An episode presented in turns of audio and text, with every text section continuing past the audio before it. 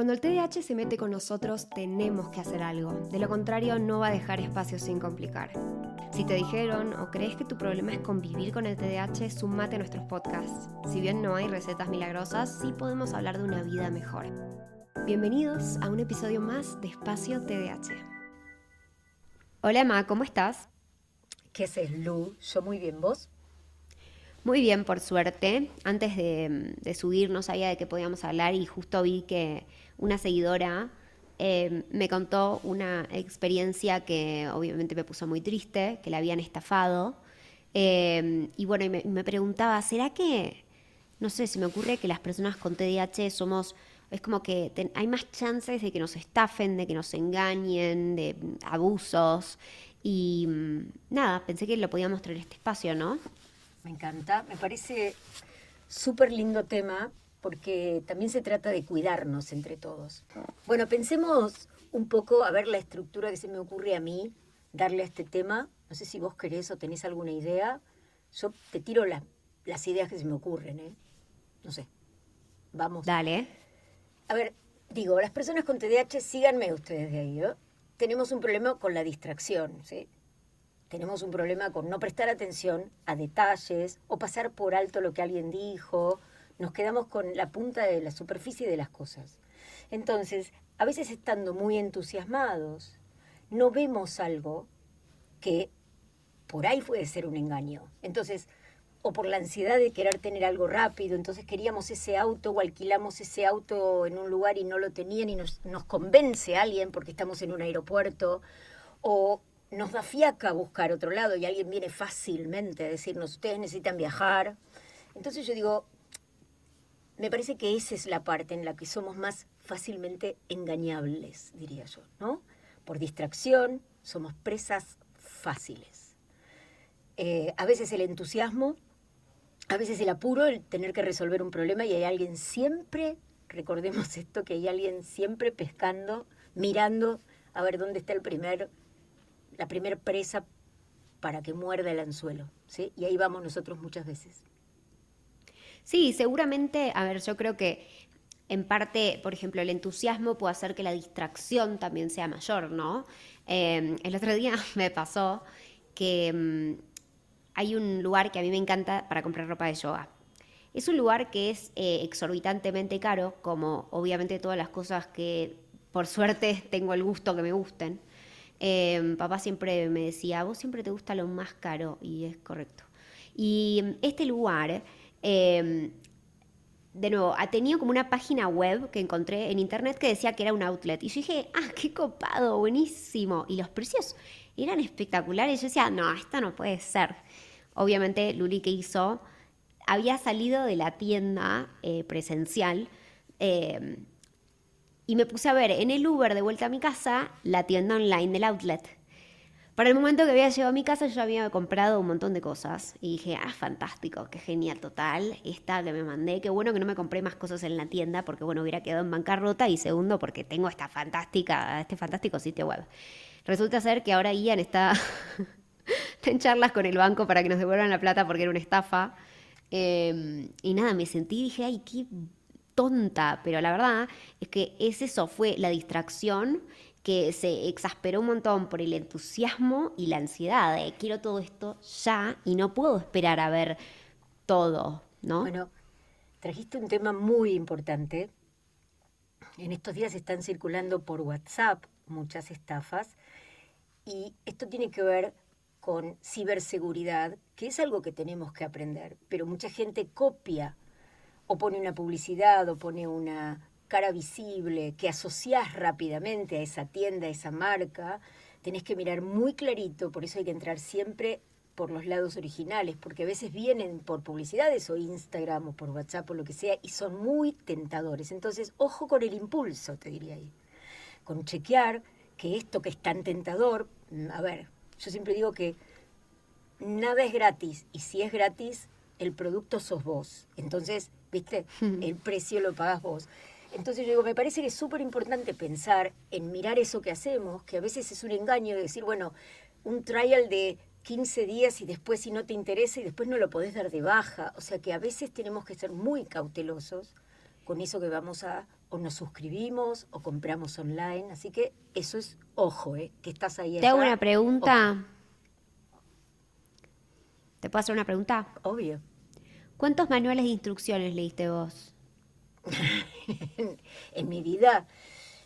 Y después de haber quemado. Un promedio, tirame. Después de haber quemado muchas planchitas y muchas cosas, a la fuerza, desde que está tu hermano acá, me dice: no prendas nada sin leer el manual de instrucciones. no, la respuesta es cero menos cero. Pero... Ok, Está bien, yo pienso en eso, ¿no? A mí, sin ir más allá, mira que no es, no es difícil encontrar ejemplos para mí.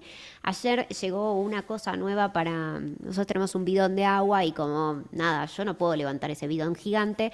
Tenemos como un dispositivo que te chupa el agua y te lo saca como una canillita. Está bárbaro. Resulta ser que ayer vino, yo no leí el manual de instrucciones, lo enganché todo en el agua sin haber lavado el pituto y todo el agua salió con un olor asqueroso y microplásticos y cosas horrendas. Claro, mirala a ella por no leer el manual de instrucciones instrucciones, nada. Había llenado todas las botellas encima. todas las botellas de mi casa llené, que son bastantes. Eh, pero bueno, en fin, creo que no nos gusta leer manuales de instrucciones y ni me imagino si no nos gusta leer un manual de instrucciones, eh, mucho menos la letra chica en cualquier lado. Imagínate de un contrato, ¿no? Bueno, Ahí se pone complicada la cosa. Imagínate un problema como el que tuve una vez, en el cual vamos a firmar un boleto y el boleto ese era una copia de otro boleto y no era el boleto original. Pero eso yo no lo descubrí, lo describió otra persona que estaba involucrada en eso. Y yo digo, en ese momento, si firmás ese boleto, por ahí perdés tu casa, ¿sí? Entonces yo digo, ¿qué es lo que pasa? Nosotros otorgamos confianza muy rápido, Lu. Y yo creo que ese es un tema súper grande. Y a veces confiamos en un desconocido que nos puede llevar en el auto, ojo, ¿eh? porque digamos, vamos a una reunión, resulta que estaba en el cumpleaños de mi amiga, asumo que esa persona era amigo de mi amiga, resulta que se coló, no sabemos nada. Esa persona, ¿no? Eso pasó en un cumpleaños mío, que hubo una persona que estuvo con alguien y vino con alguien que no la conocía en definitiva, que se habían encontrado en la puerta. Y esa persona que dijo que venía sin auto le pidió plata prestada a mi hermano, Obviamente, olvídate, nunca jamás la recuperó. Y dijo, hablando de su camioneta que no tenía, que la tenía en el taller, que lo dejaran en el centro. Bueno, esas cosas tienen mucho que ver con que nosotros compramos ese cuento demasiado rápido. Por ahí la persona es carismática, no se ríe con nosotros. Entramos, puf, pero entramos como, como un camión. Y ahí está el tema. Yo no digo que seamos desconfiados, pero la confianza es algo que se adquiere con el tiempo, no hoy. Sí. No hoy.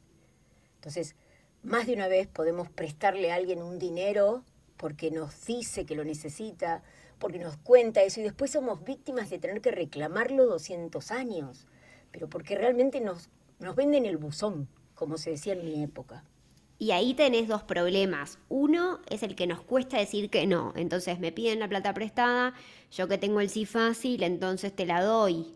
¿No? Además de que tenemos esta cosa medio, no sé, creo yo, de querer ayudar a todo el mundo. Em, y después viene el segundo problema, que es que nos cuesta pedir, nos cuesta reclamar, ¿no? Cuando esa plata no volvió. Entonces es como que, es como, bueno, como vos dijiste, somos presa muy fácil de esas situaciones. Y ahora te hago una pregunta. Eh, si vos tuvieras que adivinar, ¿no? Digo, esto debe tener como algún algún trasfondo científico que no sabemos, porque no sé quién se hubiera puesto a estudiar esto, pero ¿vos por qué crees, si tuvieras que adivinar que una persona con TDAH es más confiada más rápidamente que otra persona que no tiene TDAH? A mí me parece que si tengo que pensar en, como vos decís, un poco la neurobiología, porque no hay futuro porque lo que esa persona me está diciendo en el presente es la realidad. Yo no tengo que poner en pausa eso, agarrar mi memoria de trabajo y empezar a asociar, ¿no?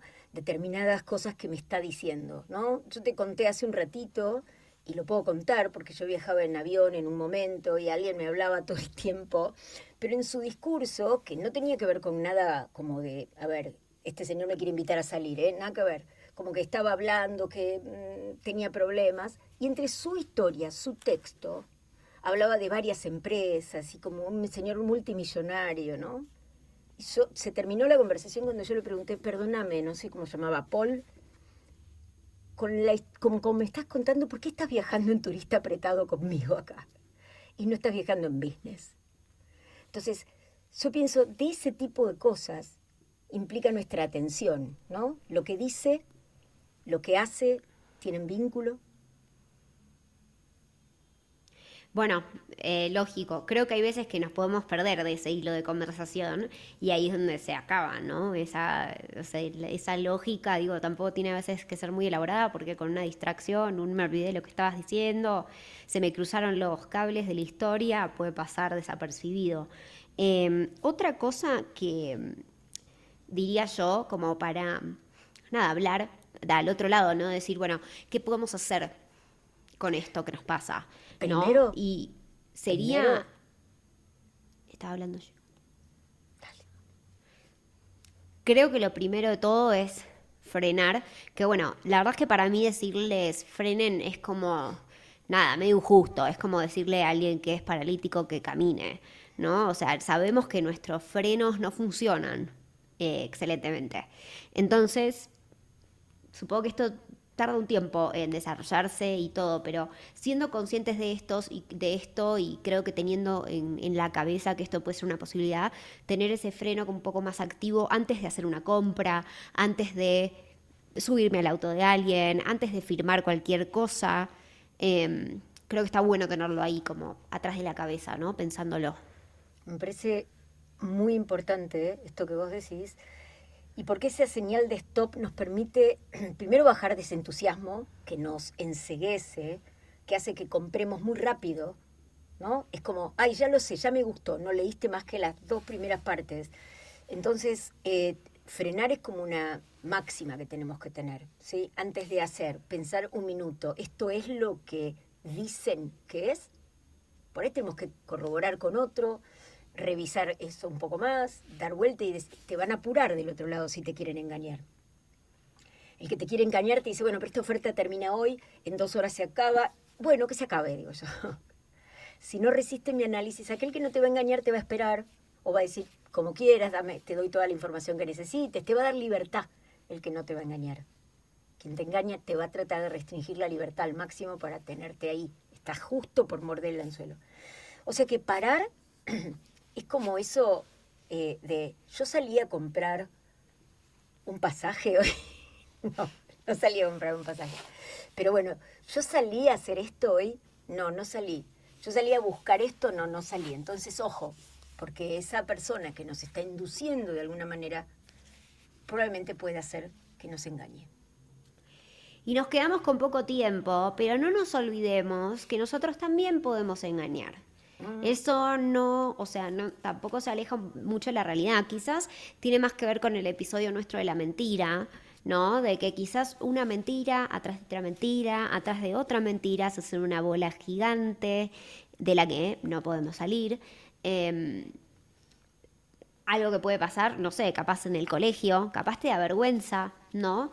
Te da vergüenza tus notas, te da vergüenza que no tenés amigos. Eh, el otro día justo estaba viendo una serie que, eh, bueno, Stranger Things estaba viendo la temporada 4 y mm, ella le miente al novio, ella se mueva a miles de kilómetros, le miente al novio, le dice que tiene un montón de amigas y que salen a bailar y que no sé qué.